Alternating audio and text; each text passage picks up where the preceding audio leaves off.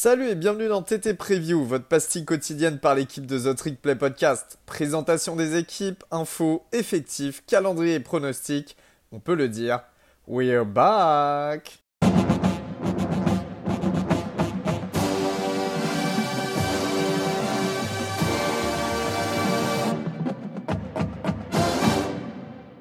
Et bonjour à tous, bienvenue sur cette, cette preview d'Oregon.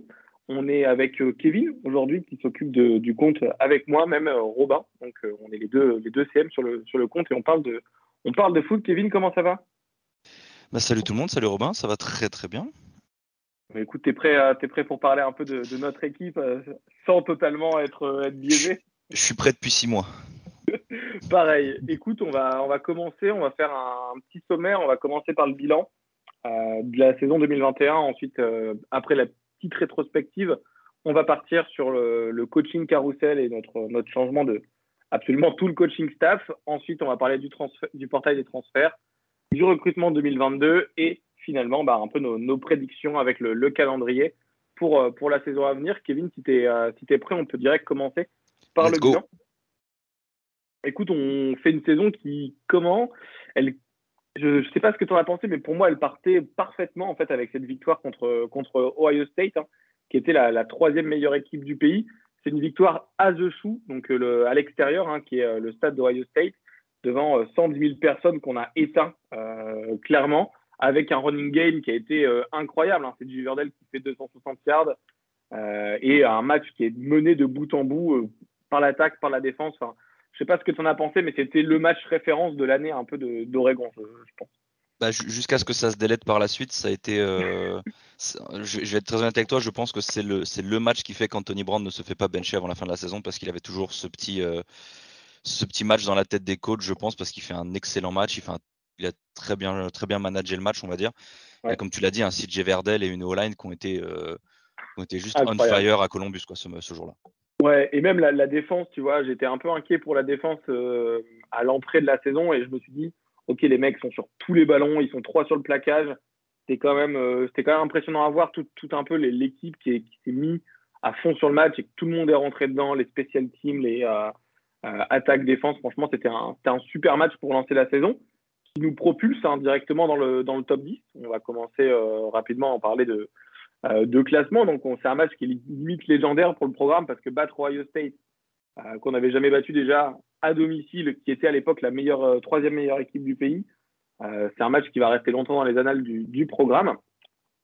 On arrive dans le top 3 après en battant, en battant deux, trois autres équipes. On arrive dans le top 3, mais il y a cette défaite contre, contre Stanford qui nous, coûte, qui nous coûte très cher, on va dire une défaite hein, contre, euh, on va pas revenir dessus, hein, mais qui est causée par un arbitrage catastrophique.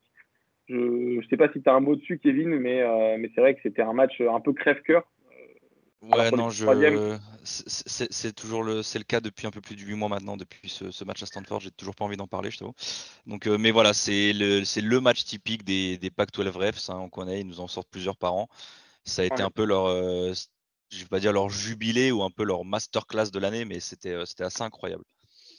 Ouais, carrément. N'hésitez pas, en tout cas, euh, les détracteurs, hein, euh, n'hésitez pas à venir en DM, nous demander les vidéos des dingueries que les arbitres ont fait. Moi, je les ai, j'ai toujours au travers de la gorge, donc je, suis, je, disponible pour en débattre. après, du coup, la défaite contre Stanford, on retombe, on retombe classé en dehors du top 10, donc c'est un peu, c'est un peu compliqué, mais on fait, je trouve qu'Oregon fait quand même preuve d'une une sacrée force mentale pour revenir et gagner le reste des matchs, pour remonter dans le top 4, euh, qui est mine de rien grâce en fait à la victoire contre Ohio State qui nous amène dans ce, dans ce top 4 lors du, classement du College Football Playoff Committee. Euh, d'ailleurs, c'était une grande surprise. Moi, je l'ai appris euh, avec la notification. Je ne m'attendais pas du tout à ce qu'Oregon soit dans le top 4. Kevin, toi, tu l'as accueilli comment cette nouvelle de, de top 4. Non, c'était pareil. Après, on avait eu ce débat après la défaite contre Stanford où, euh, je pense que tous les votants à l'AP Poll, on savait que le match contre Stanford, c'était une anomalie arbitrale parce que perdre à Stanford qui était non classé, qui était à une victoire, une ou deux victoires à ce moment-là, Oregon n'a perdu que 4, 4, ou 5 places, je crois. Ils sont passés de, de 4 à 9 ou quelque chose comme ça. Donc je pense que tout le pays savait que en gros, c'était pas une, une, vraie défaite entre guillemets, même si au final elle compte sur la saison. Mais même pour moi, je t'avoue, qui était, qui était à fond sur, la team et tout, ça m'a aussi surpris d'être dans le, dans le top 4 parce que, outre Oregon qui faisait quand même une bonne saison, il y a quand même beaucoup de monde derrière qui avait été laissé en dehors de ce top 4 et c'est vrai que ça avait pas mal fait jaser. Ouais, bah, et des équipes qui avaient même d'ailleurs pas de défaite et qui ont été mis en dehors du top 4. Je crois que c'était euh, Oklahoma qui était cinquième juste derrière nous. Ouais, c'est exactement ça, mais euh, ouais, c'était un peu, c'était un peu bizarre, surtout qu'Oregon, certes, on gagnait les matchs, mais on jouait pas avec non plus un niveau de jeu incroyable. Hein. C'est ça, c'était notamment contre Arizona. Euh. c'était de la galère contre Arizona, galère contre les autres. Après, il y a eu pas mal de blessés. Hein. Verdel qui s'est blessé en, début de saison. Euh, c'était la même euh, sur plusieurs postes. On n'a pas joué avec une line complète toute la saison. Donc, ouais, il y a Thibaudot aussi, hein, on, peut parler de lui. Bennett, Williams qui se blesse en début de saison. Voilà, on a aussi enchaîné pas mal de, de pépins physiques. Donc, c'était compliqué d'avoir un effectif complet, même sur des matchs qu'on va dire faciles. Quoi. Ouais, carrément. Mais du coup, ça nous amène en fait à, euh, au match, hein, le, match qui, met un peu le, le coup de. qui fait effondrer le, toutes les beaux espoirs d'Oregon. On se déplace donc à Salt Lake City pour jouer euh, Utah hein, et on se fait plier euh, sur le score de 38 à 7. c'est un match qui était catastrophique de la part de tout le monde. Hein. Attaque, défense, coaching staff, c'était vraiment euh, moi, j'étais dans l'avion, j'ai vu le résultat euh, en atterrissant et euh, franchement, c'était catastrophique. J'ai regardé le match en replay et j'ai même pas fini, la deuxième mi-temps, je crois. Il y a Travis Dye dans ce match, juste à noter hein, pour, les heures de coaching. Il y a Travis Dye qui était notre meilleur coureur à l'époque, le coureur le plus prolifique et de, de loin le meilleur joueur en attaque, qui touche le ballon pour six fois, pour 30 yards. donc c'était vraiment un match un peu incompréhensible, un peu de la part du coaching staff, de tous les joueurs qui en fait anéantit totalement les espoirs de, de playoff d'Oregon euh, et on retombe à la 11e place du, euh, du College Football Playoff Ranking, hein, euh, qui est quand même généreux hein, de retomber à la 11e place avec deux défaites, dont une contre une équipe qui n'est est pas classée. Et surtout Juste vu la branlée qu'on prend contre Utah. Quoi. Ah ouais, surtout vu la branlée, on n'a on a rien montré dans le match. juste après, en fait, on termine avec la saison régulière, avec une victoire un peu en demi-teinte contre Oregon State, lors, de, lors de la Civil War, hein, qui est, euh, qui est euh, un match-up, on va dire, légendaire en, en college football. Ça vient conclure quand même la saison avec un bilan qui est plutôt positif de 10-2. Si on voit juste un 10-2, on se dit, waouh, c'est quand même incroyable pour, pour Oregon de, de faire un, un 10-2 en, saison régulière, même si on espérait les playoffs au vu du match contre, contre Ohio State. On se dit que c'est quand même une saison qui est plutôt, euh, plutôt réussie. Enfin, personnellement, le, en préparant cette preview, c'est un peu le, le sentiment que j'ai eu, c'est une saison réussie, même s'il n'y a pas eu les playoffs. Euh, on arrive juste après ça euh, en finale de Pac-12 hein, pour, pour, jouer le, titre de, champion. Et on, rencontre à nouveau Utah et on se fait encore une fois poutrer. 38-10 euh, cette fois, on a marqué 3 points de plus. et c'est vraiment à l'image un peu de, de, la saison d'Anthony Brown, c'était un, QB play qui était catastrophique. Hein. il lance deux interceptions, moins de 150 yards à la passe. Euh, c'est pas euh, incroyable, incroyable. On se fait vraiment poutrer par, euh, par Utah et on n'est pas champion de Pac-12. C'est pas, ça arrive à plein de gens de pas être champion de Pac-12, mais c'est dur quand même. Et je t'avoue que je n'ai toujours pas vu ce match. Hein. J'étais, je, ah sais bah, plus que, je sais plus ce que j'avais le soir même ou dans la nuit, je sais plus ce que j'avais. Je me suis dit, c'est pas grave, je regarderai plus tard. Et quand je suis tombé sur le score, j'ai vu que c'était la même que deux semaines plus tôt. J'ai fait, bah, tu sais quoi, vas-y, ça sert à rien. Apparemment, c'est un copier-coller, donc euh, je l'ai déjà vu au final. Et je l'ai toujours pas regardé. C'est exactement un copier-coller. C'est ça qui fait, euh, c'est ça qui fait mal, en fait, de se dire, on n'a rien appris. En deux semaines, on a, on s'est pris on s'est fait plier en deux et euh, on n'a rien appris. donc ça, ça m'a un peu, ça m'a un peu saoulé d'ailleurs ce, ce coaching staff qui qui a montré ses limites en fait à, ce moment-là pour, euh, pour moi. On va terminer. Hein, certes, on, a trois défaites. Du coup, on est qualifié pour un, pour un bowl un peu, un peu anecdotique.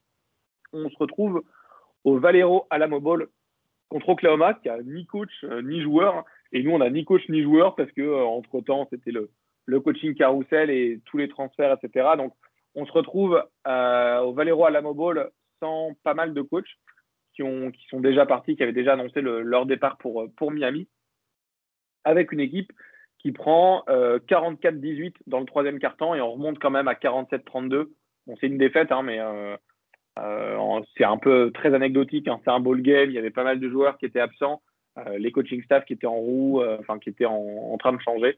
Donc, donc voilà, on termine la saison avec un bilan de 10-2 en saison régulière et 10-4 si on prend les balls et le championship game. Il y avait, en vrai, il y avait un seul truc à retenir de Stalamo Ball. C'était, alors certes, j'ai beau le répéter depuis quelques temps maintenant que la défense d'Oklahoma, surtout à la passe, n'a jamais été connue pour être la meilleure du pays. mais, mais le fait est que dans cette deuxième mi-temps, il y a Troy Franklin, Chris Hudson et Dante Thornton qui mettent chacun un touchdown sur une deep ball qui sont trois freshmen qui ont pris un gros rôle cette, enfin, la saison dernière, du coup, après les blessures des, starters seniors. Moi, ça m'a vachement encouragé pour 2022 parce que justement, ils ont vu leur rôle vraiment augmenter sur ce ball game.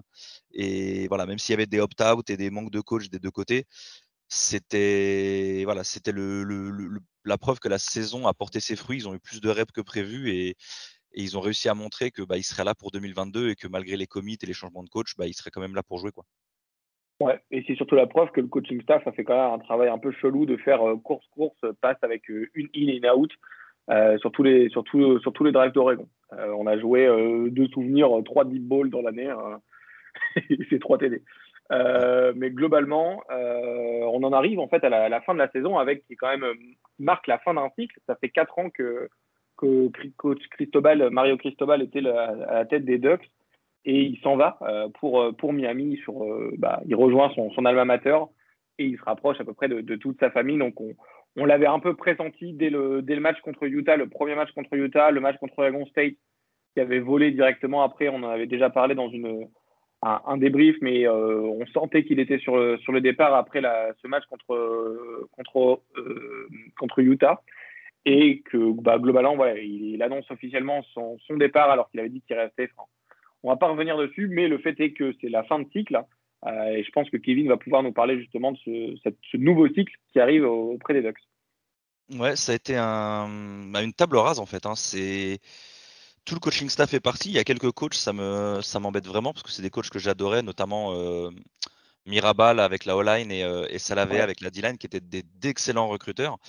Mais donc du coup là où on a on a mis un peu de temps avant d'annoncer l'officialisation du nouveau head coach. Euh, contrairement à d'autres équipes qui avaient annoncé, ben, par la limite, pour certains, avant leur ball game, carrément. Nous, ça a tardé un peu. Et en fait, ça a tardé parce que ben, le futur head coach d'Oregon, c'est Dan Lanning, qui était le, défensif coordinateur de Georgia. Georgia qui est allé en playoff, c'est pour ça que ça a tardé un peu. Et Georgia qui a surtout remporté le National Championship en 2021. Donc Dan Lanning, pour son pédigré un peu, hein, c'est un mec qui a commencé en tant que grade assistant à Pittsburgh en 2011. Pittsburgh, les Panthers en NCAA bien sûr. C'est un mec qui connaît un peu la Pac-12 parce qu'il est aussi passé par Arizona State. Après, il a fait Sam Houston State, Bama en 2015. Où Bama, c'est comme l'année où il remporte un, championship. Puis à Memphis en 2016-2017, où il va rencontrer pas mal des, coachs qu'il va amener avec lui à, Eugene cette année. Avant de, rejoindre Georgia en, 2018, donc jusqu'à 2021. Il faut savoir qu'avec Georgia, il a quand même un petit pédigré. Hein. C'est trois titres de SSI East, euh, deux Sugar Bowl, un Pitch Bowl, un Cotton Bowl, sans oublier donc du coup le National Championship de 2021.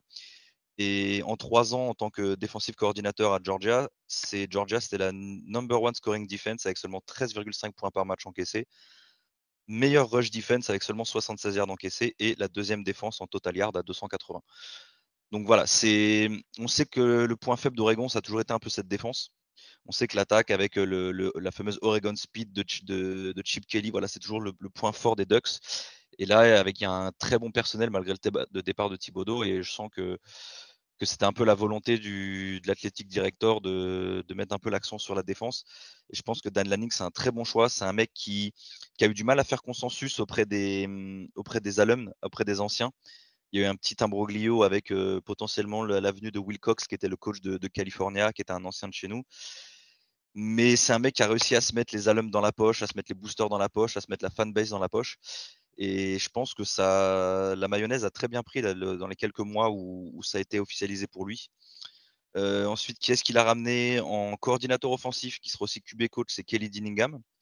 Donc, il avait cette, cette fonction aussi, cette double fonction à Memphis en 2018, puis Auburn, puis Florida State. Et donc, il était avec, euh, c'est l'un de ceux qui était avec Lanning à Memphis en 2016-2017.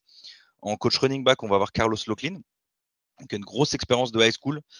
Pendant huit saisons, il était euh, directeur des High School Relations à Memphis en 2019 et la même chose à FSU. Et ensuite, en 2021, il est parti à, Western Kentucky en tant que coach running back. En co-offensive coordinateur et coach des receveurs, on en parlait tout à l'heure en off, Junior Adams. Qui était lui-même en tant que joueur receveur à Oregon State, puis à Montana State, qui a d'ailleurs pas mal de, records ou au moins de, places dans le top 10 dans les, dans les school books à, Montana State. Et c'est un mec qui connaît bien, bien le coaching. Il a un peu vadrouillé. Il a fait Montana State, Washington, Chattanooga, Eastern Washington et Boise. Et donc, il était coach receveur à UW ces trois dernières saisons. Et c'est d'ailleurs même lui qui a pris le, le poste intérim d'offensive coordinateur sur les trois derniers matchs de 2021 après que le, coordinateur offensif ait été, euh, limogé. Ensuite, on va avoir un, Adrian Clem qui a un peu euh, pas mal de postes. Hein. Il est assistant head coach, coach online et run game coordinateur. C'est un mec qui a quand même, en tant que joueur, trois Super Bowls avec les Patriots, malgré euh, seulement 6-7 saisons de, de, joueurs. Après, il a coaché à SMU, il a 5 ans à UCLA. et par contre, gros pédigré, c'est un mec qui a passé trois ans avec, euh, avec les Pittsburgh Steelers en tant que, que coach line. Et ben, pendant ces trois ans, en 2020, euh, les Steelers ont battu le record NFL du, du, nombre de sacs encaissés sur la saison. Mais euh, comment dire, ils n'ont encaissé que 14 sacs. Donc, quel record depuis, depuis 1982. Après, on va avoir un gros recrutement aussi, qui, notamment le, le cordeau défensif et coach des linebackers, qui est Tosh, Lupoy, pardon, qui était joueur à Cal entre, entre 2000 et 2005, coach D-line à California, pareil, coach D-line à UW, puis cinq saisons à Alabama où il a fini en défensif coordinateur en 2018. Et là, il sort de, trois ans d'expérience en NFL avec donc toujours en coach D-line chez les Browns, les Falcons et les Jaguars. Euh, son co-defensive coordinateur sera Matt Powledge, qui est surtout spécialisé sur les special teams. Euh, il a fait special team cordo à Sam Houston State, Louisiana Monroe et Louisiana. Et il sort de, deux saisons de, coach euh, special team et safety à Baylor avec Dave Aranda. Euh, ensuite, en coach D-line, on va voir Tony, j'ai du mal à prononcer son nom, désolé, Tuyoti, qui a été coach à Hawaï et à California principalement, directeur of player personnel à Hawaï et Michigan. Euh, et c'est un mec qui a lui aussi une expérience euh, NFL avec les Browns pendant deux saisons et qui était ces trois dernières années le coach D-line à Nebraska. Je crois qu'on a deux coachs qui viennent de Nebraska. ensuite, là, c'est important, on en parlait tout à l'heure aussi un peu en off le coach des cornerbacks et le passing game coordinateur en défense, Demetris Martin, donc qui était un joueur chez les Saint Louis Rams à l'époque et, chose euh, assez étonnante à savoir, chez les Scottish Claymores en NFL Europe à l'époque. Euh, et ça, par contre, c'est l'un des coachs qui connaît le mieux la PAC-12. Il a coaché à USC, à Washington, à UCLA pendant 5 ans, à Arizona et à Colorado, d'où euh, Oregon l'a débauché. Et on y viendra après.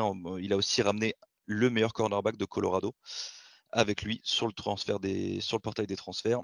Euh, et ensuite, euh, on va finir sur le coaching carousel avec euh, un coach que Val aimait bien à Ole Miss, c'est Wilson Love qui est le head strength and conditioning, donc le, préparateur physique principal, qui en tant que joueur a été trois, trois fois All SEC académique à Bama et deux fois champion national en 2011-2012.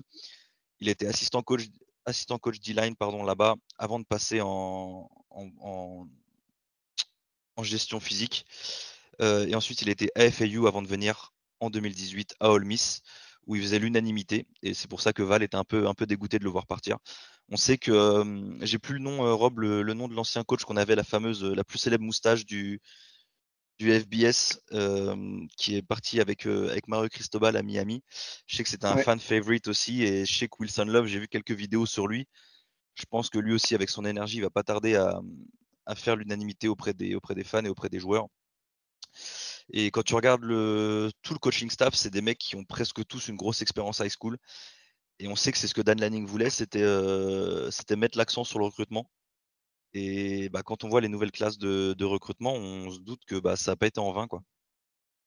Ouais, carrément. Je, enfin, je, suis, vraiment d'accord avec toi sur, la, sur la, partie, euh, la partie recrutement de coach je trouve que c'est euh, un recrutement qui est. Euh, Dan Lanning l'a dit dans son, sa partie, euh, enfin son, interview de, début, quand il a pris son, poste, il a dit qu'il allait faire un recrutement intelligent basé sur les besoins d'Oregon et qu'Oregon avait sacrément mis les moyens pour recruter parce que mine de rien, on va payer assez cher les coordinateurs, assez cher tous les, tous les coachs de position parce qu'ils ont de l'expérience, notamment on a de, l'expérience en, NFL, en high school, etc. Kenny Dillingham hein, de Florida, moi c'est un coach que j'ai beaucoup beaucoup apprécié voir euh, faire des choses avec pas grand chose en fait euh, en termes de talent. Donc euh, voir un peu ce que, ce que ça donne en termes de, recrutement avec des, des, sacrés joueurs. Alors juste par contre, fais gaffe à toi, c'est Florida State. Hein. Sinon tu vas. Florida State, Florida State. Il y, a quelques, il y a quelques extrémistes chez nous qui risquent de tomber dessus sinon. tu veux changer d'adresse.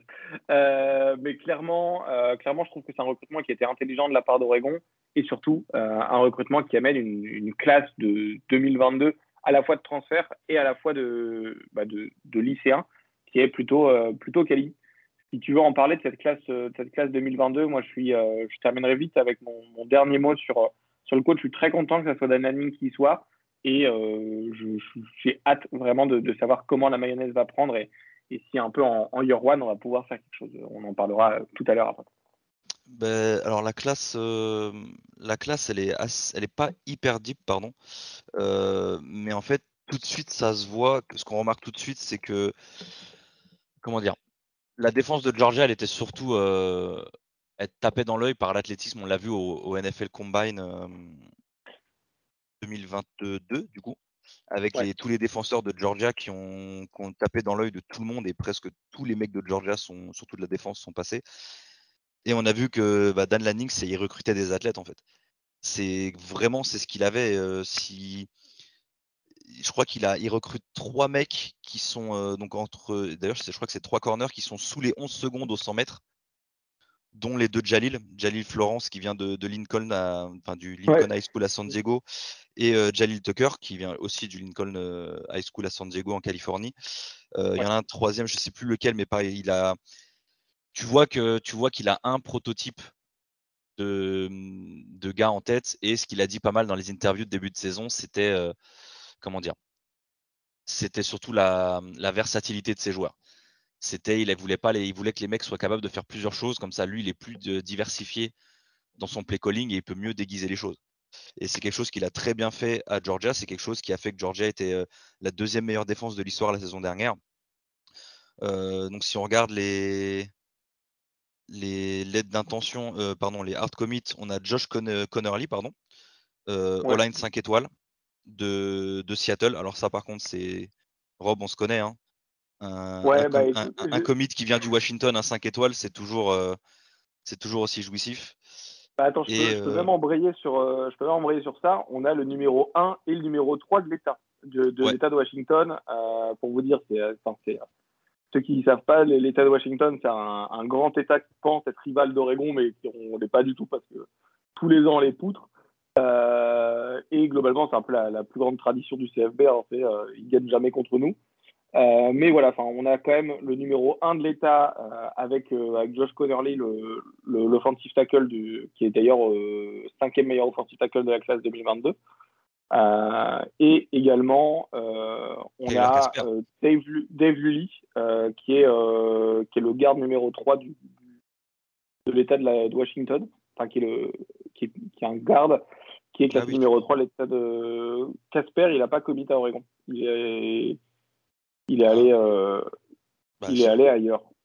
Bah, euh, sur 247, je l'ai en commit. Hein. Il, a, euh, le, le, receveur? Ouais. Le, grand receveur de 6-5. Hein.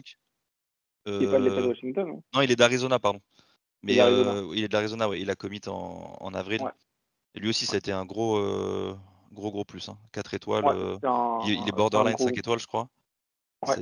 Et Dave Yuli, il, il avait commit ça fait un bout de temps qu'il a commit à Oregon, si je ne dis pas de bêtises. Alors du coup, il a que la, il a que la, lettre d'intention, il n'a pas vraiment commit définitivement, contrairement à, mmh, contrairement à, Connerly. Euh, il est déjà, il est déjà euh, enroll, hein. enfin, il, est déjà aux entraînements.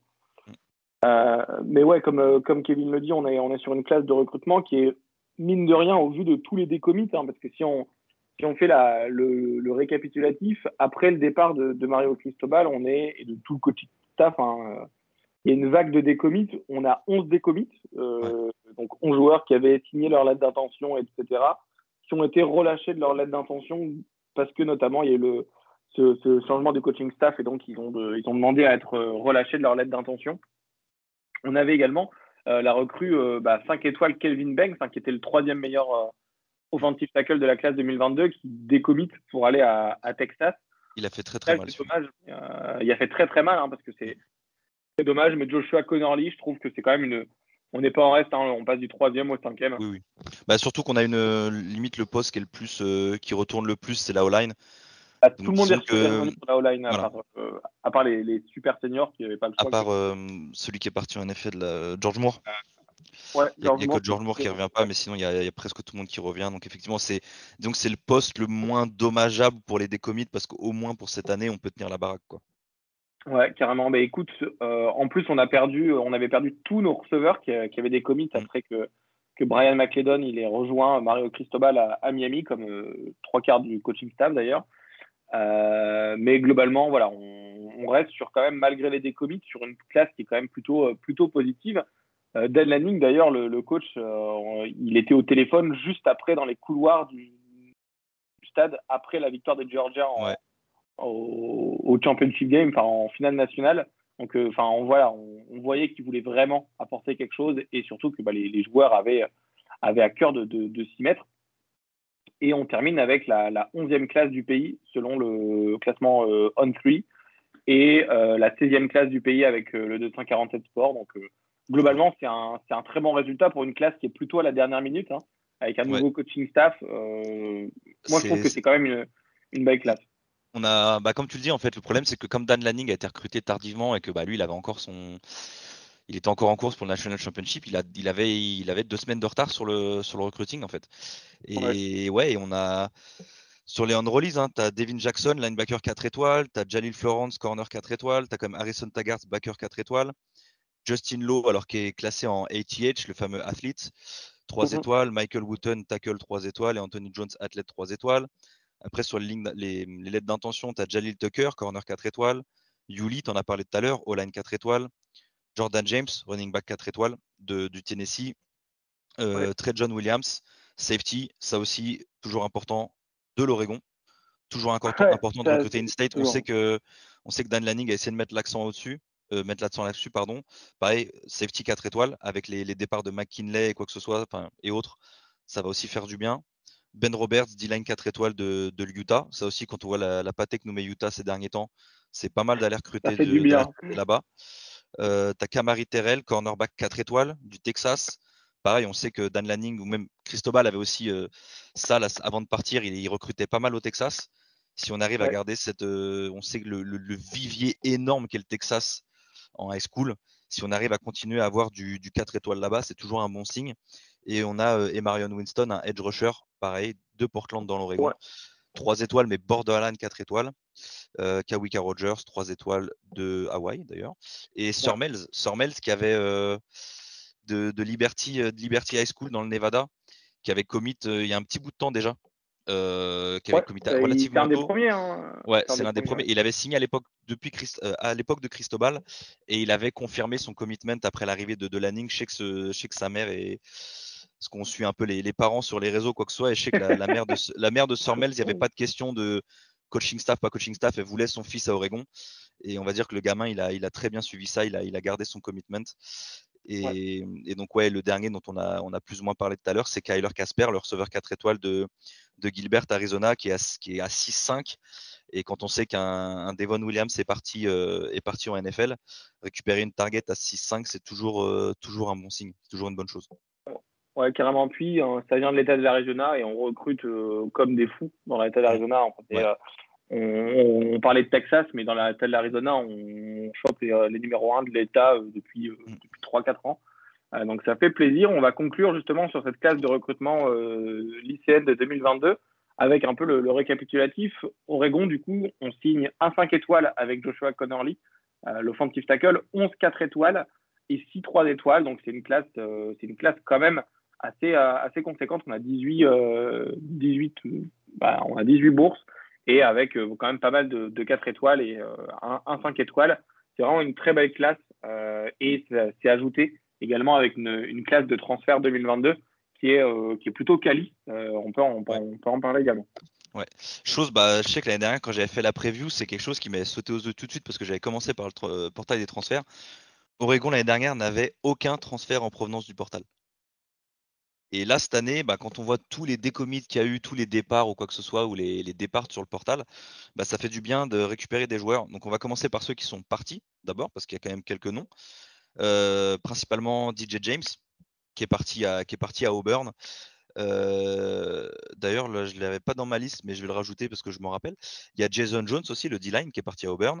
Et le troisième étant euh, Robbie Ashford, le, qui était le, le quatrième quarterback et qui était aussi le, center fielder de l'équipe de baseball et qui est parti, qui fait partie des trois joueurs qui sont partis à Auburn. Après, il y a quatre joueurs qui sont partis à Nevada. Si je ne dis pas de bêtises, il y a un des coachs qui est parti à Nevada, un coach de chez nous, pendant le, le, coaching carousel. Donc, on a Cooper Schultz, le tight end, Kyan Arneson, le tackle, Spencer Curtis, le receveur, et surtout Cross Patton, le running. Euh, et je continue dans les running. Il y a Trey Benson qui est parti à Florida State et surtout Travis Dye mhm à USC. Ouais, c'est ça, le, gros, le, gros sujet du Le, gros nom, ça a été Travis Dye, très clairement. et, surtout, bah, jusqu'à ce qu'il y ait les commits et les transferts, euh, la classe de running était très très vide. Il restait limite que. Euh, j'ai perdu le nom du, du running qui a pris les bonnes réponses. Byron, il restait Byron, Cardwell. J'allais dire Royce Freeman tellement il me fait penser à Freeman. Euh, il y a Sagapolu, le Holland, qui est parti à Miami avec Cristobal. Jalen Davis, le cornerback à UCLA. Et euh, Jalen Jevers, le, tackle, pareil, à, à, UCLA. Et Jonathan Dennis, le O-line à Miami. Après, il y en a trois autres qui ont déclaré pour le portal, mais qui n'ont pas, de, pas de destination encore. Jonah Miller, le tackle. Christian Williams, le D-line. Et Damon Davis, le safety. Ça fait quand même pas mal de monde qui est parti, surtout trois noms, on va dire. Trois noms qui font mal. Allez, quatre.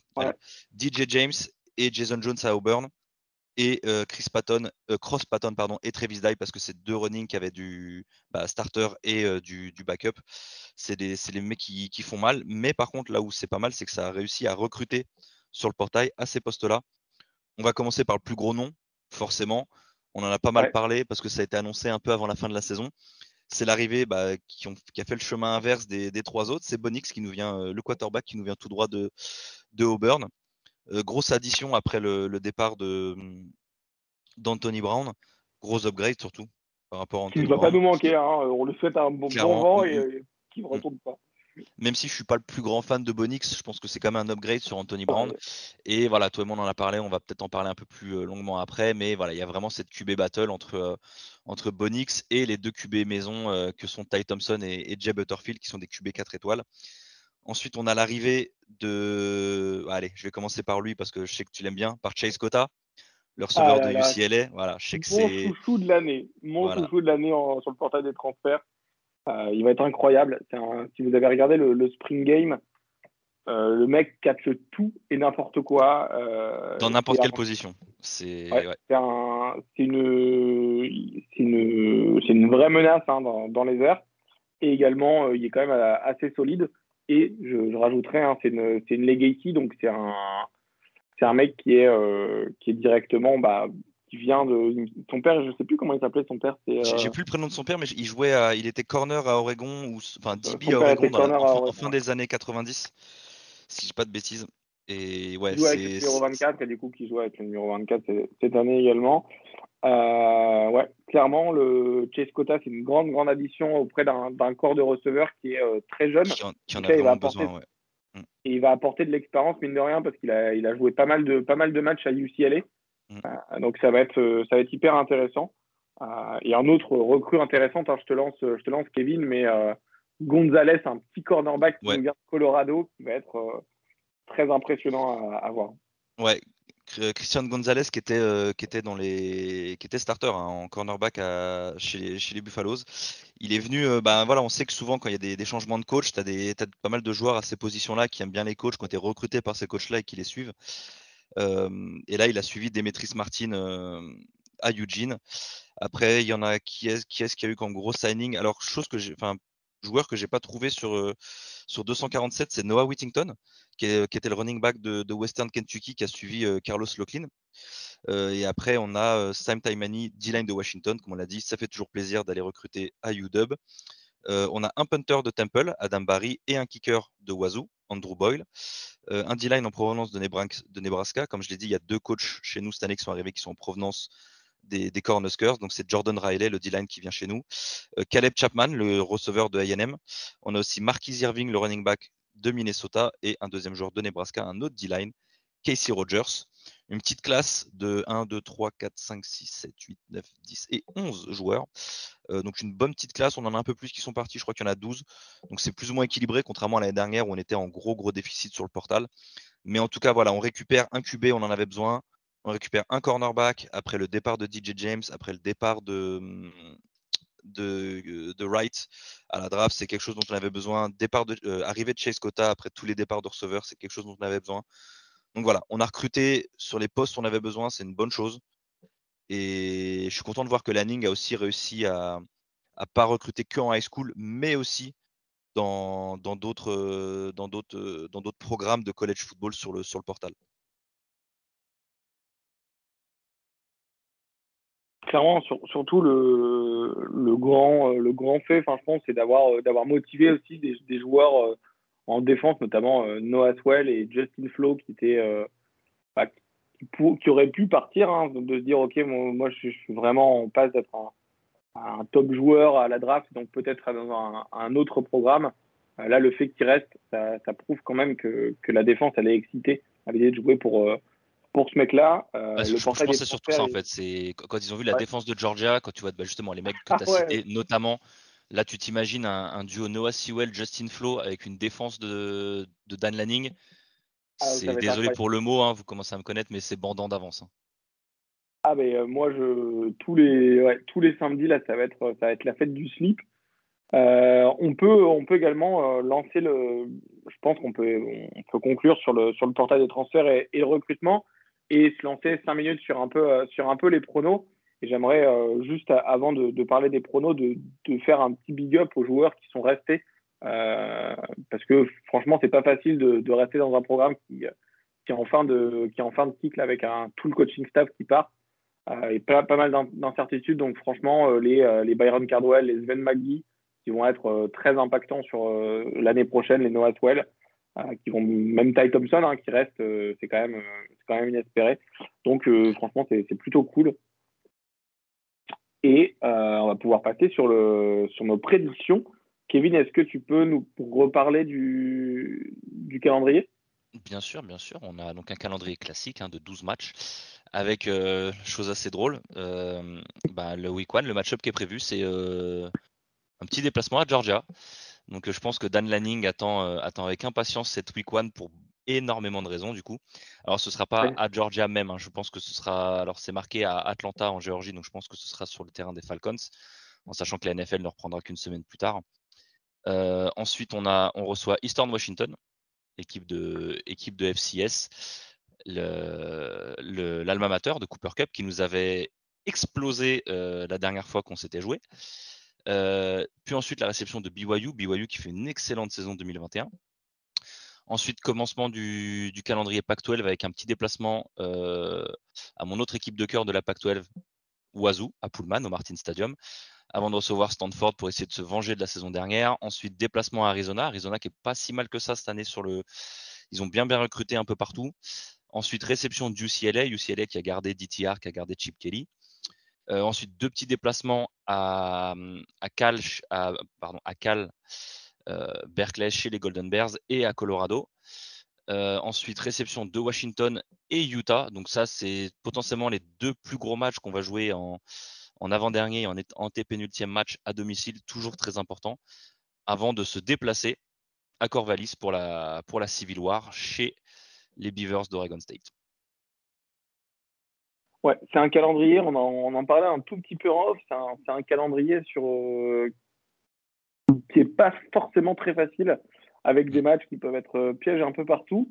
Je vais me lancer sur le, petit pronostic et euh, je vais commencer par un 9-3, un 8-4 ou un 9-3, plutôt sur le 9 victoires, 3 défaites. Euh, si je récapitule les défaites que, que, je pense, Georgia en week 1, BYU en week 3 et Utah en week 11 du coup.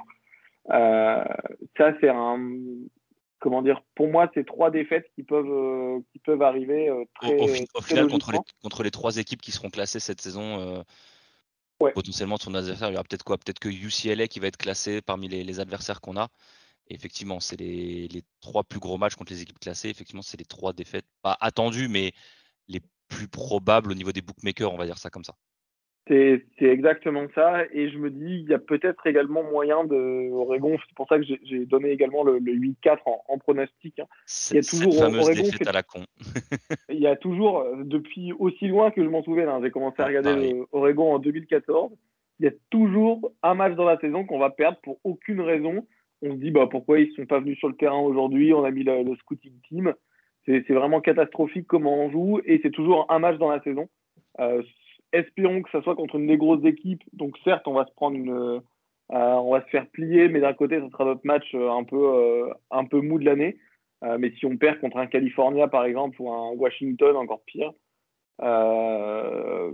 c'est pas déconnant d'un côté, mais ça ferait, ça ferait vraiment, vraiment chier.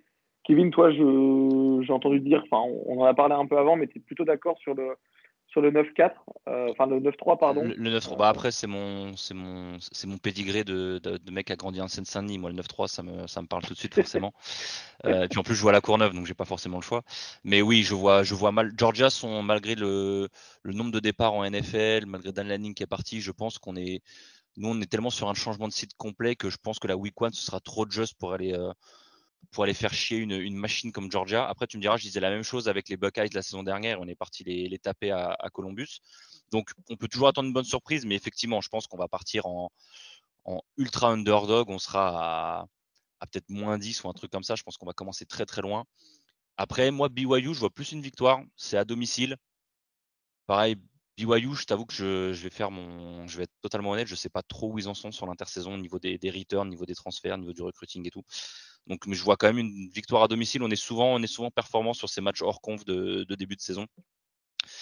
Après, Utah, je suis d'accord avec toi sur la fin de saison en week 11. On a, ils ont, je pense que les, deux défaites de l'année dernière, même s'il y a du changement dans l'équipe, l'impact psychologique il va être énorme.